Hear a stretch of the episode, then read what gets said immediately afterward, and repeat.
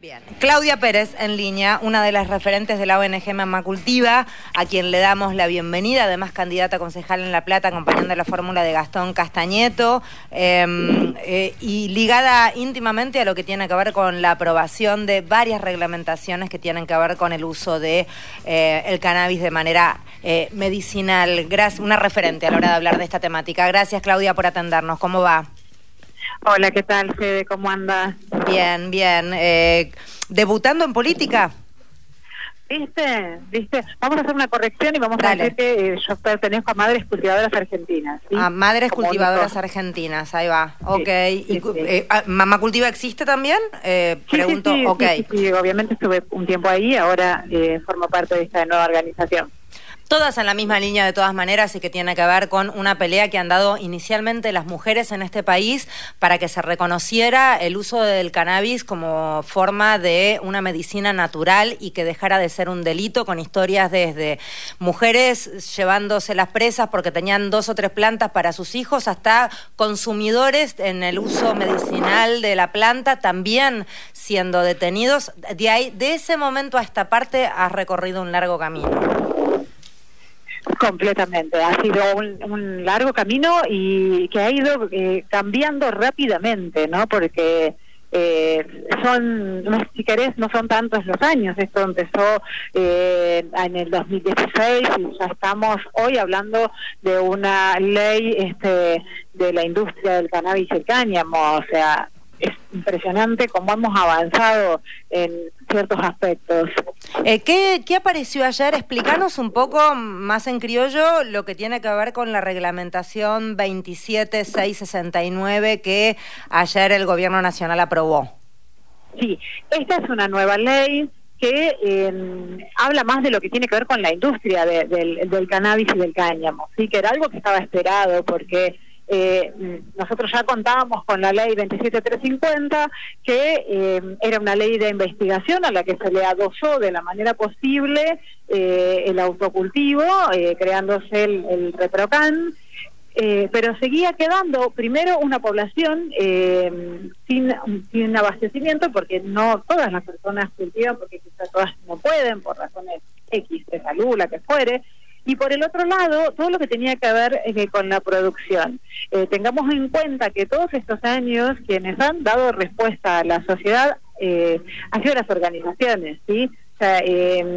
y las organizaciones que tenemos cantidad en todo nuestro país. O sea, pensemos que hay más de 300 organizaciones repartidas en toda la Argentina, que no todas nos dedicamos al área de salud, eh, hay otras que se dedican a la investigación, al cultivo de cáñamo para la textil, o sea, la planta es muy noble y tiene muchas posibilidades.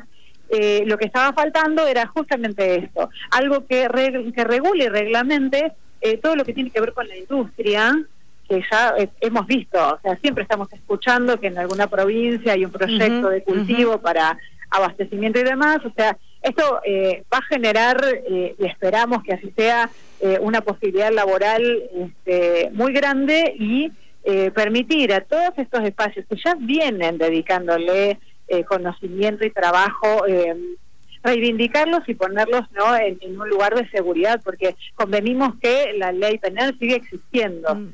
¿Sí? Y, cualquier persona que no está debidamente autorizada y demás puede ir de 4 a 15 años de cárcel todavía. O sea, eso sigue sucediendo, sigue pasando. Así que esta, esta nueva ley eh, viene a abarcar eh, un campo mucho más grande. Sí, aclaremos, aclarémosle a la gente que esto no va a suceder en tanto y en cuanto se completen todos los pasos que hay que dar en el marco de lo regulatorio. Aclarémoslo, Claudia, porque si no es, es, es un mensaje que puede llegar a ser a lo mejor malinterpretado y peligroso. Tal cual. Em, hay, todo un registro que creo que tiene todo que ver en la misma línea del ReproCan o hay otro específico para aquellos que pretenden eh, hacerlo con otros fines en cuanto a industrias y demás cuestiones. se ha creado lo que es el ARICAME, que es la agencia regulatoria del cannabis y cáñamo. Em, las licencias se van a expedir em, por ese por ese ente, así que todas las, las eh, a ver, lo ideal es que se contemplen a lo que tiene que ver con pymes cooperativas, porque bueno, las grandes empresas lo tienen todo un poco más fácil, pero que los pequeños productores este, accedan a licencias y a permisos eh, acordes a, su realidad ¿no? Y que los estándares de calidad también sean este, Exacto, revisados, claro, lógico, lógico. Total. Pero sí, obviamente hay que contar con licencia para poder dedicarse a ya sea eh, el uso textil, em, el, eh, alimentos, cosméticas, o sea, la planta la verdad que da para muchísimo, muchísimo, por suerte. Claudia Mario, ¿cómo va? Eh, hay que decir que se demora mucho eh, la reglamentación en este caso, porque estamos hablando de mayo del año pasado, cuando se sancionó, porque justamente es una ley innovadora desde todo punto de vista y además tiene que prever efectivamente que no sea interpretada en forma errónea y vaya a sus fines específicos. Por eso ha pasado tanto tiempo, ¿no?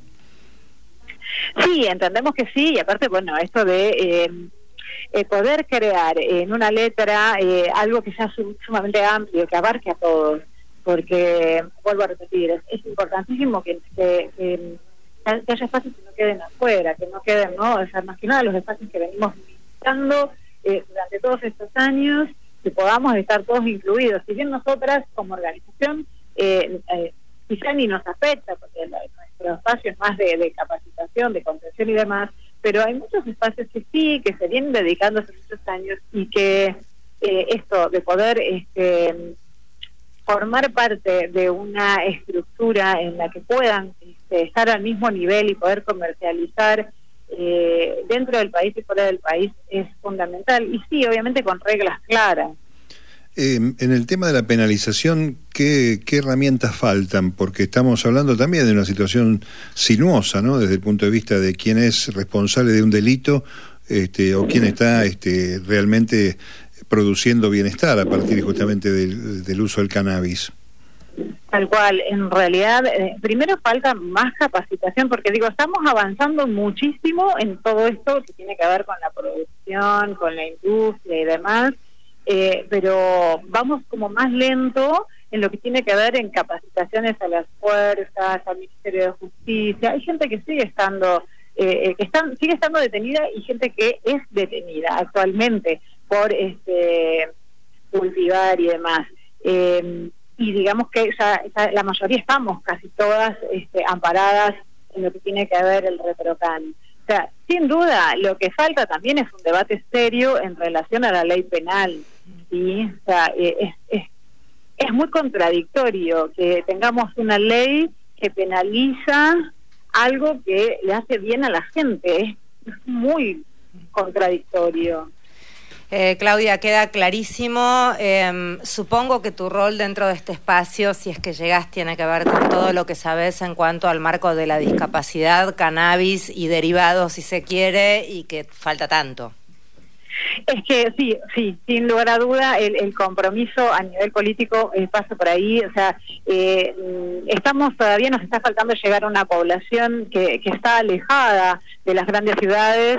Sí, y, que mm, nada, la información tiene que llegar, los espacios de salud este, que están muy retirados tienen que estar capacitados para poder eh, acompañar e informar a las familias, los accesos en discapacidad también, sea, sí, el compromiso eh, sigue es ese, sigue siendo el mismo y bueno, ahora dentro de un espacio político. Bien, gracias por hablar con nosotros. Ojalá te vaya bien. Es necesario este tipo de voces dentro del marco de lo que la, población de, de, los ámbitos legislativos porque aparecen nuevas cosas y es necesario que esas nuevas cosas las, las ayuden a avanzar la gente que sabe de esta temática. Así que ojalá salga. Ojalá, ojalá que sí. Muchas gracias. Beso enorme, beso enorme. Eh, era Claudia Pérez quien hablaba, una de las referentes de Madres Cultivadoras Argentinas.